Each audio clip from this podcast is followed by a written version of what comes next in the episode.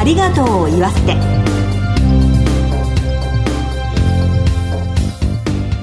こんにちは。番組パーソナリティの栗林さみです。今回のコメンテーターは全日本総裁業協同組合連合会専務理事の松本由紀さんです。どうぞよろしくお願いいたします。よろしくお願いいたします。以前衣笠幸男さんにゲスト出演していただいた時に共演していただいた松本さんなんですけれども、はい、スポーツ観戦がお好きだと。大好きですね。おっしゃってましたよね、はい、この度のピョンチャンオリンピックご覧になっていたと思いますが、はい、いかがでしたか、日本選手の活躍が非常に目立ちましたね。そうでしたね。今週末から始まりますパラリンピックそして2年後に迫った東京オリンピックも楽しみですよね。楽しみですね。はいさて今回のゲストはオリンピックへの出場が子供の頃の夢だったそうです。体操のお兄さんとしておなじみのあの方にお越しいただいています。早速この後ご登場いただきます。どうぞお楽しみに。ハートライフありがとうを言わせて。この番組は、安心と信頼のお葬式、全総連、全日本総裁業協同組合連合会の提供でお送りします。改めまして番組パーソナリティの栗林さみです。全総連の松本裕樹です。早速ゲストをご紹介しましょう。タレントの佐藤博道さんです。どうぞよろしくお願いします。どうもよろしくお願いします。佐藤さんには今週から2回にわたってご登場いただきますまずはプロフィールです佐藤博道さんは1968年生まれ東京都のご出身です数多くのスポーツ選手を輩出する日本体育大学をご卒業されました。1993年から12年間 NHK の教育番組お母さんと一緒の第10代体操のお兄さんを務められてひろみちお兄さんとして、子供たちだけでなく、親世代からも絶大な人気を誇りました。私も幼稚園の頃 拝見してました。ありがとうございます。みんな大きくなったね。そして現在はタレントとして幅広くご活躍されながら、子供と指導者のためのスポーツクラブ、落書きっ子体操クラブを設立。健全な心身の育成に尽力されていらっしゃいます。1回目の今日は、ひろみちお兄さん誕生を支えた絆について伺ってまいります。どうぞよろしくお願いします。素敵なプロフィールの紹介ありがとうございます。もう本当すいません。はい、もうお兄さんお兄さんと言われながらも、今年50歳を迎えますので。そうですか。でも本当に、はい、あの、お世辞ではなく、小さな頃を見たひろみちお兄さんそのままでいらっしゃると。変わらないですね。すごいですよね。もう体の中身ボロボロですけどね。笑顔でね、おっしゃるところがすごいなと思うんですけれども、はい、そもそものお話から伺ってまいりたいなと思うんですが、子供の時の夢はオリンピック選手でいらっしゃるそうですね。あの、幼児期はずっと柔道やってたんですよ。柔道ですか？で、柔道をやっていて、そのまま小学校に上がって、えー、中学校1年生ぐらいまでずっと柔道やってたんですけど、小学校の頃にモントリオールのオリンピックの放送があったんですよ。で、その時に体操の選手が、くるくるくるって回って、なんかスーパーヒーローが、怪獣をやっつける時のような印象を受けたんですよ。それで、うわ、体操の選手になりたいなと思って、えー、だんだんだんだん畳の上からマットに変更していったみたいな。はい。それでオリンピック選手憧れてましたね、体操の。実際に、ではそちらの方の競技をやられるようになったわけですよね。はい、あの、本格的にやったのはちょっと遅くて、高校入ってからなんですよ。あの、中学校の頃は公立の学校だったので、はい、体操部がなかったんですよね。はい。それで3年間ソフトテニス部を経験して。テニスですか？ねまあ全然関係ないんですけど。あ、でも区であの団体で優勝とかしてるんですよ。わ、すごいですね。はい。そちらでも発揮されて。一応、運動神経だけは良かったんですよね。ええそして機械体操体操に高校に入ってから。はい、本格的にやりましたね。でも、それに打ち込む毎日だったんですか？もうあの、本当に苦しい毎日でしたね。予想をはるかに超えた練習でした。えー、はい。結局、両方の腕だけで自分の体を全部支えなきゃいけないじゃないですか。はい。はい。なので、本当にきつかったですね。順調に行ったんですか、その高校生活は。あの、その練習中に、はい昭和59年の9月の9日で、999と9が並ぶ日にですね、頭から落ちて、はい、首の骨をやってしまって。首の骨ですか、はい、そのままあの、病院運ばれました。ええー、はい、首だと大変なとこですよね、うん、そうですね。それで、あの、1年生の冬休みぐらいから入院して、はい、で、首の手術をして、で、今もあの、ワイヤーで固定してあるんですけど。わ、そうなんですか。はい。で、そうですね。その入院している期間も、ずっとあの、クラスの友達が授業のノートを取ってくれて、それを病室まで運んでくれて。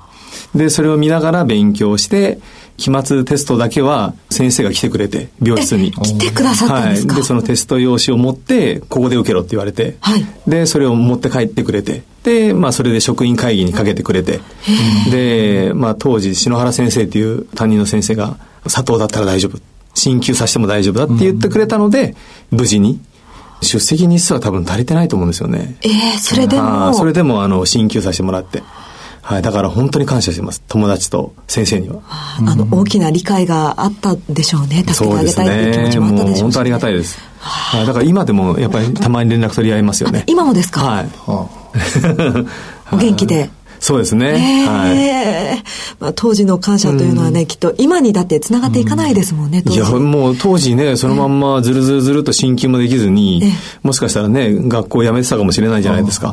はい。それ考えたらやっぱり、本当に恩師ですよね。ああ、松本さん、すごいですね、そういったことは、ね、そういう大切な方ってやっぱりいらっしゃいますよね、うん、皆さん人生の中でね。そういうことですね。はい、まあ、それがまあ先生であったり、クラスメートであったりと、いうことですけれども、オリンピック選手の夢はそうするとどうなってしまったんですか、うん、基本もうオリンピックはダメだなって思っていたので、はい、まあもともと学校の体育の先生になりたかったので、はい、そうなんですか？その教員の資格を取るために、あの、日本体育大学に。入られて、はい。で、まあ4年間、体操部、あの、競技じゃない体操部があるんですよ。組体操とか、マスゲームとか、みんなで集団でこう動く。はい、要は体操を魅了するの方の見せる演技があって、はい、それを4年間勉強したので、体操のお兄さんに、まあ、つながったのかなとは思いますけど。実際にオーディションがあったわけですよね。そうですね。はい。それは、あの、大学の中で何か紹介があったっていういや、もう僕、あの、その頃は就職していて、あの、インストラクターやってたんですよ。インストラクター、はい、で、インストラクターやってる時に、ちょっとうちの父が病気で倒れてしまったので、うち、あの、お店を、焼き鳥屋をやってて、父の後継ぐしかないなと思って、インストラクター辞めて、焼き鳥屋をやってたんですよ。焼き鳥のお兄さん。体操のお兄さんだから焼き鳥のお兄さん。はい、そうなんですか。で、当時、まあ付き合ってた、まあ今、うちの妻ですけど、はい、あの、彼女が、もともと NHK のラジオ体操のあのテレビの中で体操するメンバーのお姉さんだったんですよ。えー、はい。で、NHK の中で体操のお兄さん探してるみたいだよっていう話を持ってきてくれて。奥様から。はい。で、あの、とりあえず履歴書でも出せばって言われて、で、軽いノリで履歴書で送ったんですよ。はい。そしたらたまたまその履歴書が通って、通ったんですね。で、はい。あの、一次オーディションに来てくれと言われて、で、NHK の方に。当時オーディションって、どうやって受けていいか分からなかったので、ネクタイ締めて、リクルートスーツで、サラリーマンのなんかこう、NHK の職員の面接みたいな感じで、お部屋行ったんですよ。はい。周りは違いますよね、みんな私服でした。ジャージだったりとか。そうですね。だから、あ、オーディションって私服でいいんだと思って。初めてのオーディションそうなんです生まれて初めて。だから一回しか受けてないですこの人生の中で。うわ体操のお兄さんだけですね、オーディション受けたの。結果的にはそれで受かったわけですけど、実際オーディションってどういう形、はい、あの、当時やっていたゾウさんのあくびっていう体操があるんですけど、それを全員でその場で振り付けをしてもらって、はい、全員で踊るんですよ。体操で、その後に何かこう手遊び歌をやってください。っていうんで、これくらいのお弁当箱にとかあるじゃないですか。ありますね、はい。その手遊び歌を子供がいるつもりでやってください。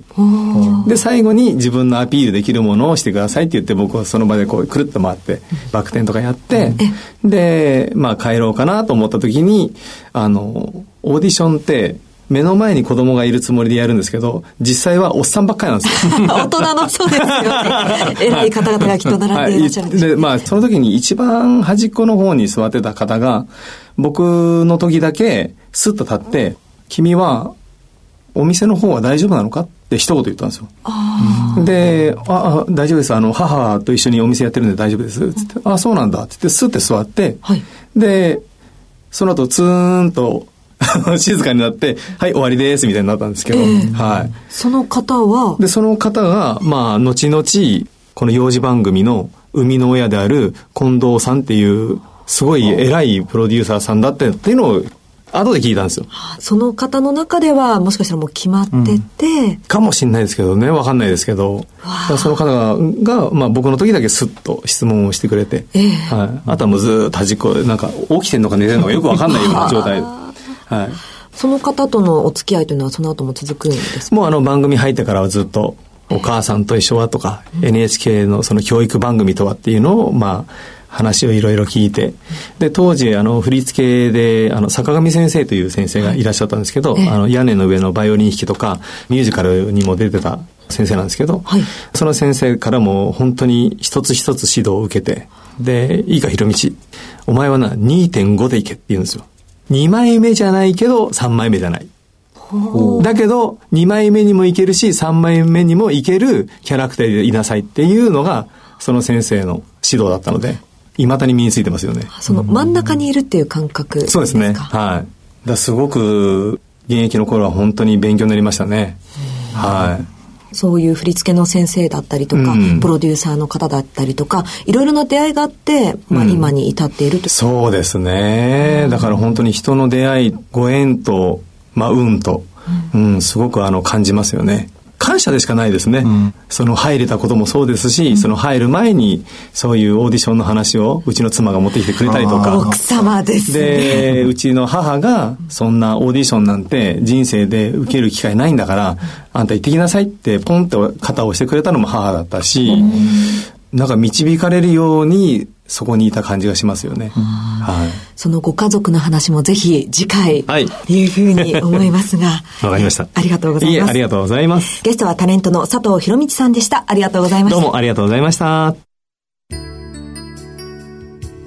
全日本総裁業協同組合連合会全総連は命の尊厳ご遺族の悲しみ一人一人に寄り添ったサービスを何よりも大切に考えご遺族の心を形にする地域密着の葬儀者が集まる全国ネットワークです。全総連加盟店ではお葬式の専門家である葬儀事前相談員総裁ディレクターが皆様からのご相談をお受けしております。お葬式のご依頼は安心と信頼の全総連加盟店まで。詳しくは全総連ホームページをご覧ください。すべては個人ご遺族のために全総連。